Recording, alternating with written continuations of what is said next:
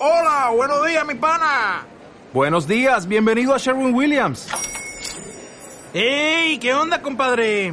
¿Qué onda? Ya tengo lista la pintura que ordenaste en el ProPlus app. Con más de 6.000 representantes en nuestras tiendas listos para atenderte en tu idioma y beneficios para contratistas que encontrarás en aliadopro.com. En Sherwin Williams somos el aliado del PRO.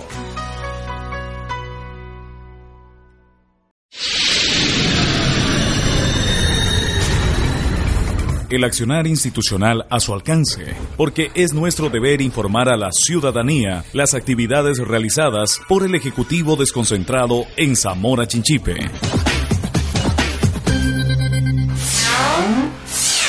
Bienvenidos y bienvenidas a este espacio de información de la gobernación de Zamora Chinchipe. Es un gusto compartir con ustedes las principales actividades cumplidas por la gobernación de Zamora Chinchipe y el Ejecutivo desconcentrado en esta provincia. Recuerde que puede escuchar este espacio de información todos los días en horario de 10, 15 y 20 horas a través de www.gobernacionzamorachinchipe.gov.es.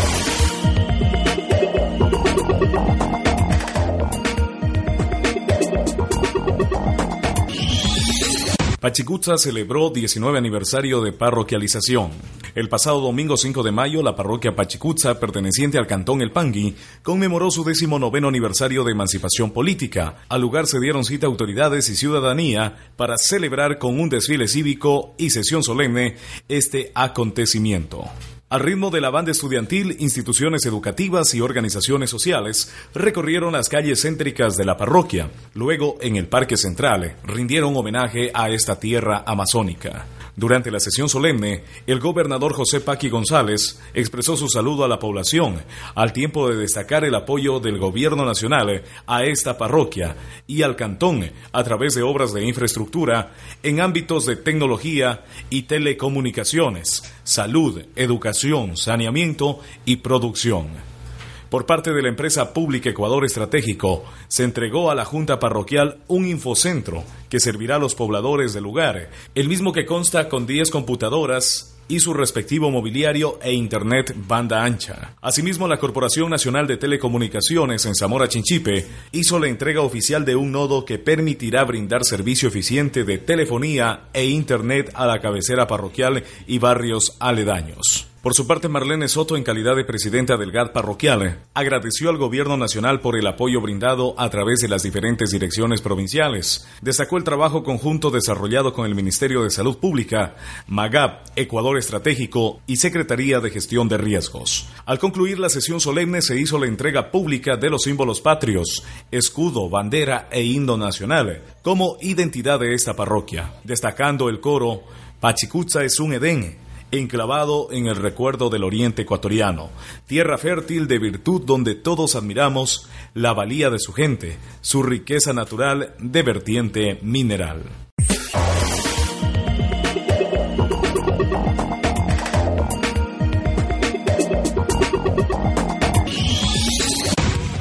Entre las informaciones que compartimos con ustedes, les contamos que el Instituto Nacional de Patrimonio Cultural ejecutará cinco proyectos para Zamora Chinchipe en el 2013. El INPC invertirá 84.092 dólares en cinco proyectos durante este año, según lo informó en el enlace radial Zamora Chinchipe Habla. En esta provincia, además, una de las obras destacadas es la reconstrucción de la Casa Patrimonial Antonio Espinosa Huid de la ciudad de Zamora. El Instituto Nacional de Patrimonio Cultural ha ejecutado proyectos históricos para salvaguardar el patrimonio tangible e intangible potenciados con el apoyo del actual gobierno, pues recién desde el 2009 se asignó el primer presupuesto, recalcó la directora ejecutiva Inés Pazmiño en el programa Zamora Chinchipe Habla, quien anunció que el INPC continuará laborando a través del Ministerio de Educación pese al cese de funciones del Ministerio Coordinador de Patrimonio. La directora enfatizó que entre el 2009 y 2013 el Gobierno Nacional ha invertido alrededor de 28 millones a través de proyectos y obras de recuperación de inmuebles o de patrimonio intangible a nivel nacional. Una de las gestiones que trascendieron fue la declaratoria del tejido de paja toquilla por la UNESCO como patrimonio inmaterial de la humanidad por su valor en artesanos de la costa y el austro. Por su parte, Delicio Toledo, director de la Regional 7 del INPC, anunció que en Zamora Chinchipe existe una inversión histórica que entre el 2010 y 2012 alcanzó los 235 mil dólares. Son 12 proyectos ejecutados como las investigaciones de identidad de Chinchipe, la memoria ancestral Shuar de Nangaritza y Paquisha, estudios de la cultura Saraguro en Yacuambi, adecuaciones del sitio arqueológico Santa Ana, la Florida en Palanda, o la reconstrucción de la vivienda patrimonial del coronel Antonio Espinosa de Zamora, que actualmente funciona como un centro de exposiciones. Armando Romero, técnico del gobierno municipal de Zamora, partícipe del proyecto de reconstrucción de esta casa histórica, destacó la importancia de la restauración de bienes materiales que aporten a conservar la identidad y tradiciones, pues antes no se dio prioridad a la conservación y por ello la provincia perdió bienes como la vivienda donde funciona la Dirección de Educación o el municipio de Yacuambi. Adicionalmente, existe una inversión de 84 mil dólares con la meta de cinco proyectos para este año, entre los que constan el registro de patrimonio cultural inmaterial de Zamora y Yanzasa, la restauración de cuadros y esculturas religiosas y elaboración de guías didácticas, así lo mencionaron las autoridades.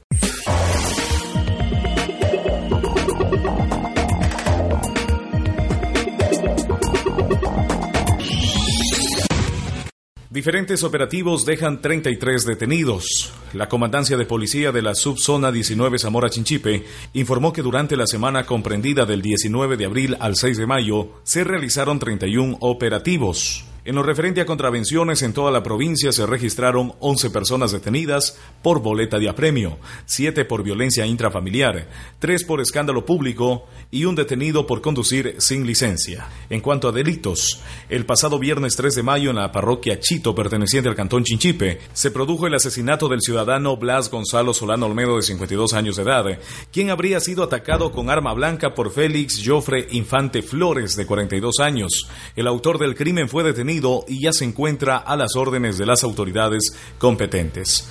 El pasado 29 de abril, dos personas de nacionalidad peruana fueron detenidas en el barrio El Paraíso, Cantón Chinchipe, por tenencia ilegal de arma de fuego, una pistola marca Cesca y 11 cartuchos sin percutar fueron decomisados. Por exceder los rangos moderados de velocidad, cinco personas fueron privadas de la libertad la semana anterior en el Cantón Zamora. En lo referente a accidentes de tránsito, la comandancia informó que el domingo 5 de mayo en la ciudad de Yansasa se produjo un choque entre una camioneta marca Nissan color vino, conducida por el ciudadano Freddy Cuenca, y una camioneta Chevrolet D-Max color plomo, la misma que fue abandonada por su conductora. Producto del accidente resultó herido el joven José David Carrión de 18 años de edad, quien fue trasladado hacia el hospital de Yansasa y posteriormente al hospital de la ciudad de Loja. En cuanto al levantamiento de cadáveres, el día miércoles 1 de mayo, en el sector minero Piedras Blancas, barrio Chinapinza del cantón Paquilla, se realiza el levantamiento de dos partes de cuerpo humano en estado de descomposición, de quien en vida fueron Salvador Quesada Quesada, de 37 años de edad, y del adolescente Dalwin Guerrero Carrasco, de 17 años de edad, de nacionalidad peruana que según familiares y moradores, los restos pertenecen a las dos víctimas que faltaban por encontrar de las cinco personas desaparecidas tras el deslizamiento de tierra ocurrido el pasado 30 de marzo en dicho sector. En la parroquia del Huizmi, barrio Miasi, se realizó el levantamiento del cadáver de quien en vida fue señor Víctor Manuel Quichimbo Tabalo, de 92 años de edad. La causa del deceso se produjo debido a una explosión de un cilindro de gas.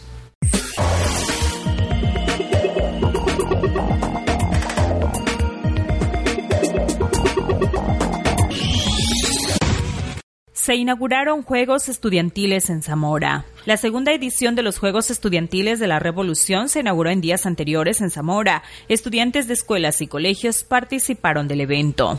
El Coliseo Cerrado de Deportes de Zamora fue el escenario donde se dieron cita a los alumnos de escuelas y colegios del cantón, quienes participaron del inicio del torneo vistiendo los colores de sus establecimientos y representados por sus respectivas madrinas de deportes. Previo a la concentración, las delegaciones desfilaron por las calles céntricas de Zamora Mora al compás de la banda rítmica del Instituto 12 de Febrero. Patricio Morales, presidente de la Federación Estudiantil de Zamora Chinchipe, declaró inaugurado el torneo que se extenderá durante una semana.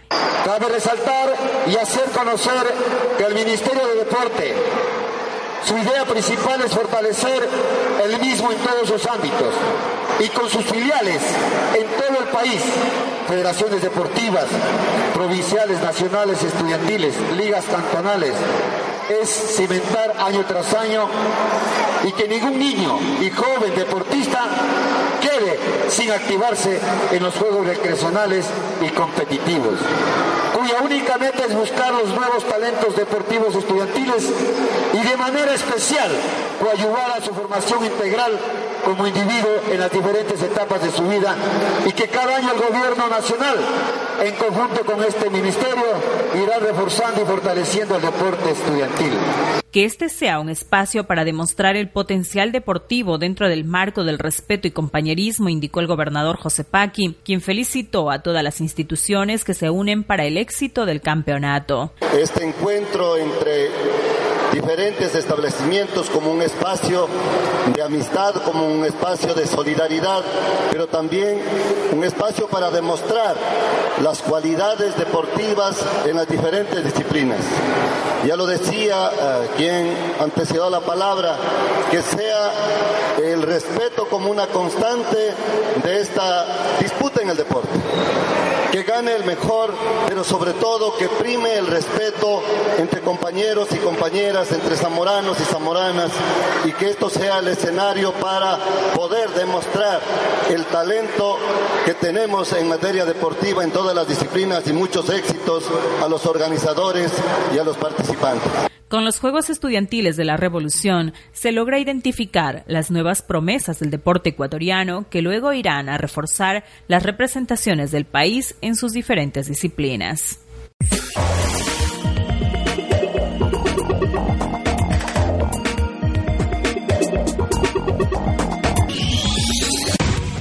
Más información, amigos oyentes. Valladolid celebra bodas de oro. Valladolid, una de las tres parroquias rurales del Cantón Palanda, celebra sus 50 años de parroquialización. Actos religiosos, culturales, artísticos y deportivos se desarrollan dentro del programa festivo. Los eventos con motivo de esta fecha se iniciaron el pasado jueves 2 de mayo y se extienden hasta el día lunes 13 de mayo, día en que se recuerda la elevación a categoría de parroquia de este pueblo, que en sus inicios fue fundado por la conquista española. El sábado anterior, en horas de la tarde, se realizó el pregón de fiestas con la participación de diferentes instituciones públicas, estudiantiles, organizaciones sociales y clubes deportivos. La mayoría de representaciones resaltan los atractivos turísticos, agroproductivos y ganaderos de la zona. En horas de la noche se desarrolló la elección de la nueva reina, evento galante en el que participaron tres señoritas, Anita Jiménez, Yulisa Jiménez y Miriam López, quedando esta última como nueva soberana de la belleza vallisoletana. El próximo sábado 11 se realizará encuentros deportivos en la noche, programación sociocultural en homenaje al Día de las Madres. El domingo 12 de mayo por la mañana se planifica la feria gastronómica artesanal y minera y en la noche baile de la confraternidad con la Orquesta Hermanos Aguilar de Zamora. La programación concluyó el lunes 13 de mayo con el desfile cívico y sesión solemne.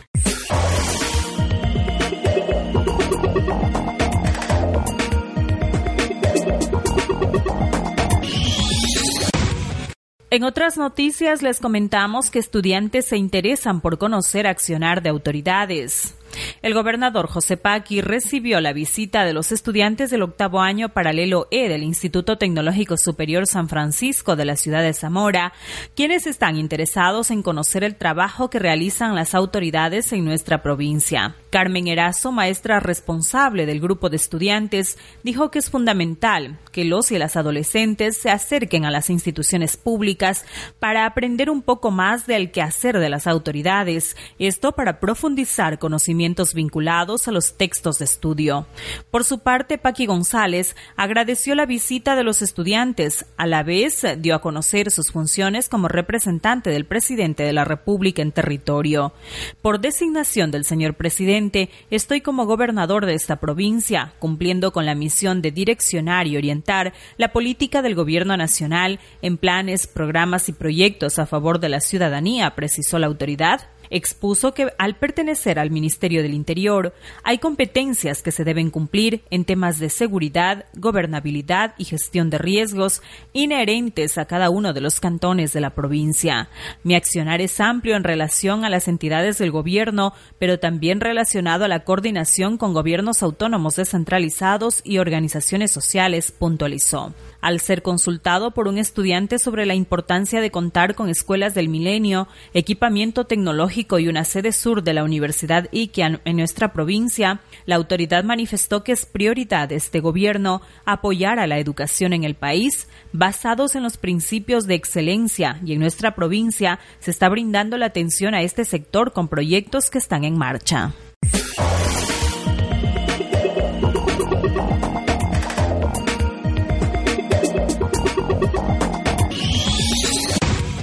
Consejo Consultivo de Corae Zamora participó en taller. En la ciudad de Quito el pasado 1, 2 y 3 de mayo se cumplió el encuentro de los consejos consultivos sectoriales de los ministerios de Estado de todo el país. En ese taller participaron Ángel Chamba, Mireya Cañare y Luis Naichap, integrantes del Consejo Consultivo Sectorial de la Secretaría Técnica de Corae en Zamora Chinchipe. Cabe resaltar que los eh, consejos consultivos, según lo establece el artículo 52 de la ley, son iniciativas de diálogo, deliberación y seguimiento de las políticas públicas de carácter nacional y sectorial y constituyen un mecanismo para la discusión de los lineamientos y seguimientos de la evolución de las políticas ministeriales. Estos durarán dos años en funciones. Ángel Chamba, quien es el representante de los beneficiarios dentro del Consejo Consultivo, sostuvo que uno de los aspectos más importantes fue compartir con miembros de consejos de varios ministerios que tienen mayor experiencia. Hicimos conocer varias problemáticas que se suscitan en nuestra provincia,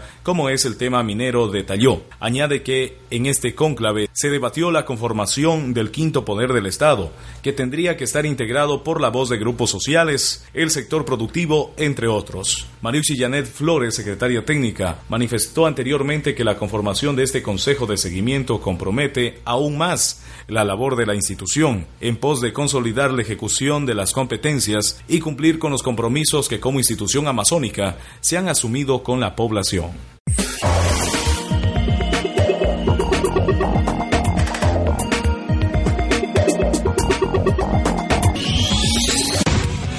En otro ámbito de la información les contamos que socializan concurso para policías en Zamora. El segundo concurso Buenas Prácticas Policiales, promovido por el Ministerio del Interior y la Comandancia General de la Policía, está dirigido a personal policial de todo el país con el fin de mejorar la eficiencia de la gestión operativa y administrativa. Como su nombre lo indica, se trata de hacer cosas buenas en beneficio de la sociedad y la institución, indicó el coronel Nelson Villegas, subdirector de planificación de la Comandancia General, quien socializó los términos de referencia del concurso con uniformados de la subzona Zamora Chinchipe. Con respecto a este proyecto que la Policía Nacional ha emprendido ya desde el año pasado, estamos continuando con este proyecto. Se llama Buenas Prácticas policiales. Como su nombre lo indica, es hacer cosas buenas en beneficio de la sociedad, de la institución, por parte de todos los, que conformamos la Policía Nacional. Consiste en una iniciativa creada por los miembros policiales que conlleve un beneficio social, un beneficio institucional, a efecto de emular esas buenas prácticas en todo el, todo el territorio nacional. Se trata de diagnosticar un problema que hay en la comunidad, tratar de ver una solución adecuada, no necesariamente costosa ni económica, pero sí con buena iniciativa del, del personal policial, con la colaboración de instituciones públicas. Hay parámetros para eso. El tiempo es de dos a seis meses. Los integrantes son de dos hasta cuatro miembros, pueden ser entre civiles y policías. Pero la idea es que este proyecto sea de beneficio para la comunidad, para la sociedad, en este caso la sociedad de aquí de, de Zamora Chinchipe. Las inscripciones son gratuitas y se receptarán hasta el 24 de mayo a través del portal web www.policiaecuador.gov.es. El proyecto deberá limitar su aplicabilidad a un objetivo específico y generar resultados de impacto en la zona en la cual se ha implementado. Los tres primeros proyectos mejor puntuados obtendrán un reconocimiento dirigido a todos los miembros del grupo que incluye becas internacionales, becas nacionales en el Instituto Tecnológico Superior de la Policía, condecoraciones al mérito profesional en grado de oficial, felicitaciones públicas solemnes y francos extraordinarios.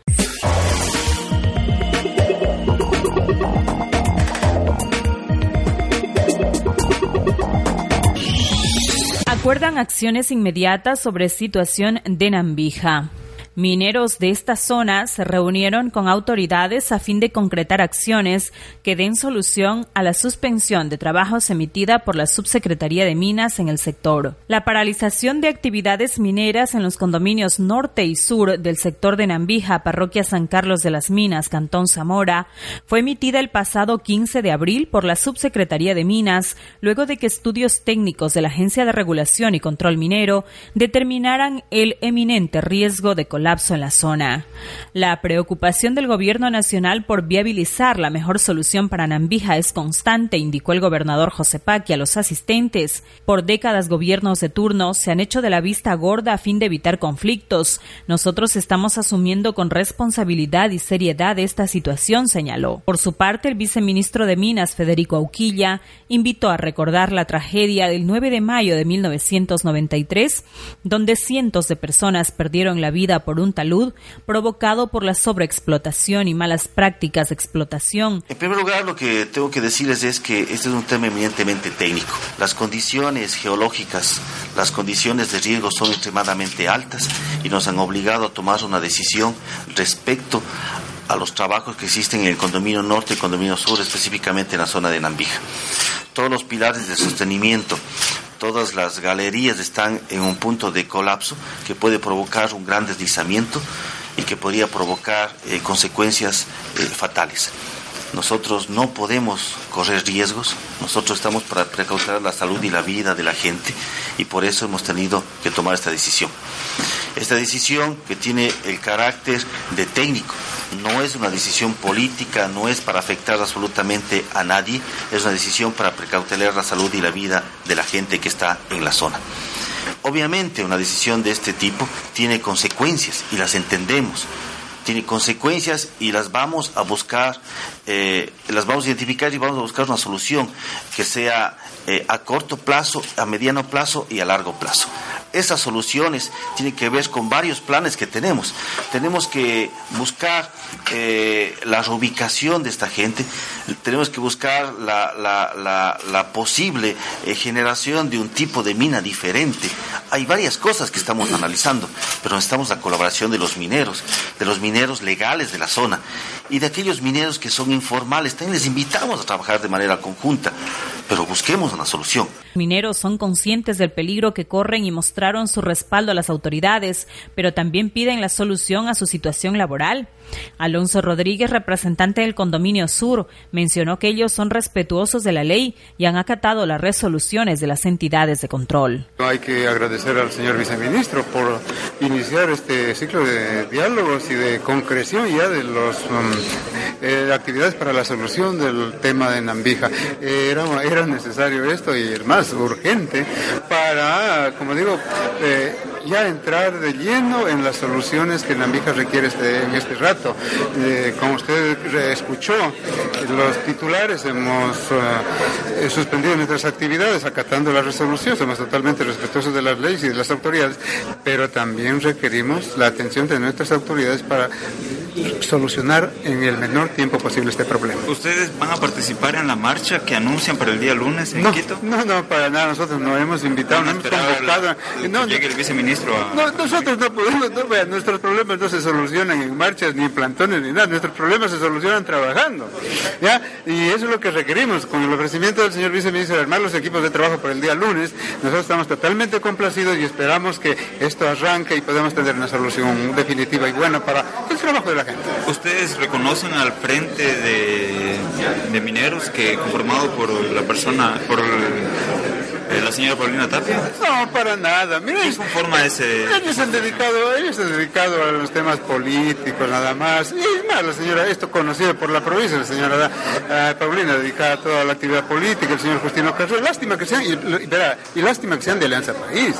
Que están es eh, impulsando sus posiciones a ver si logran este espacios de poder, entiendo, dentro de la misma organización política. ¿Ustedes van a esperar la visita del, del, viceministro el día lunes? No, totalmente. Nosotros esperamos en Lambija, vamos a estar alguna confianza o alguna eh, aspiración de que se les pueda ratificar en caso personal su concesión?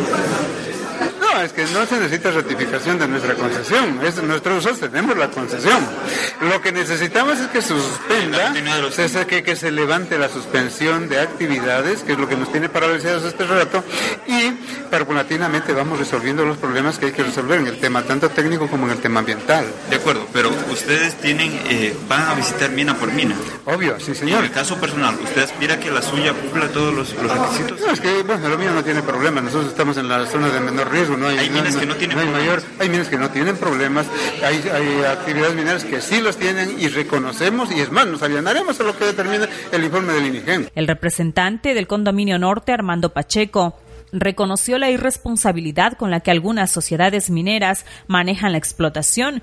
Incluso hemos sido víctimas de agresiones de algunos dirigentes por llamar la atención y sugerir que se hagan los trabajos bajo normas técnicas de aseguramiento a los trabajadores, puntualizó. Pacheco lamentó las medidas que algunas personas están incentivando a tomar, como una marcha convocada para el próximo lunes a la ciudad de Quito. Mientras unos estamos tratando de acatar las disposiciones legales, otros incentivan a la desobediencia y crean caos. Nosotros no contamos con recursos económicos para apoyar fines politiqueros, añadió. Dentro de las conclusiones se acordó reubicar provisionalmente a las operaciones que están en eminente riesgo y armar un plan de manejo de residuos. El viceministro Uquilla se comprometió en embanderar el proceso y visitar el lunes 13 de mayo el sitio donde se identificará una por una las operaciones existentes. Otra de las alternativas a mediano plazo propuesta por la autoridad es la conformación de una sola sociedad minera o cooperativa con miras a una explotación a cielo abierto y el acompañamiento del Estado. Por último, se coincidió en la necesidad de continuar con el diálogo y conformar mesas de trabajo para analizar decisiones definitivas a largo plazo.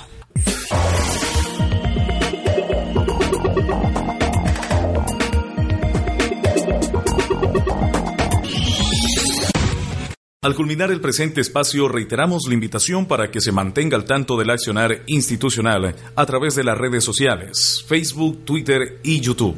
Nos volveremos a escuchar en una nueva entrega informativa. No olvide enviarnos sus sugerencias y comentarios al siguiente correo electrónico gobernacionzh.gmail.com. Hasta la próxima.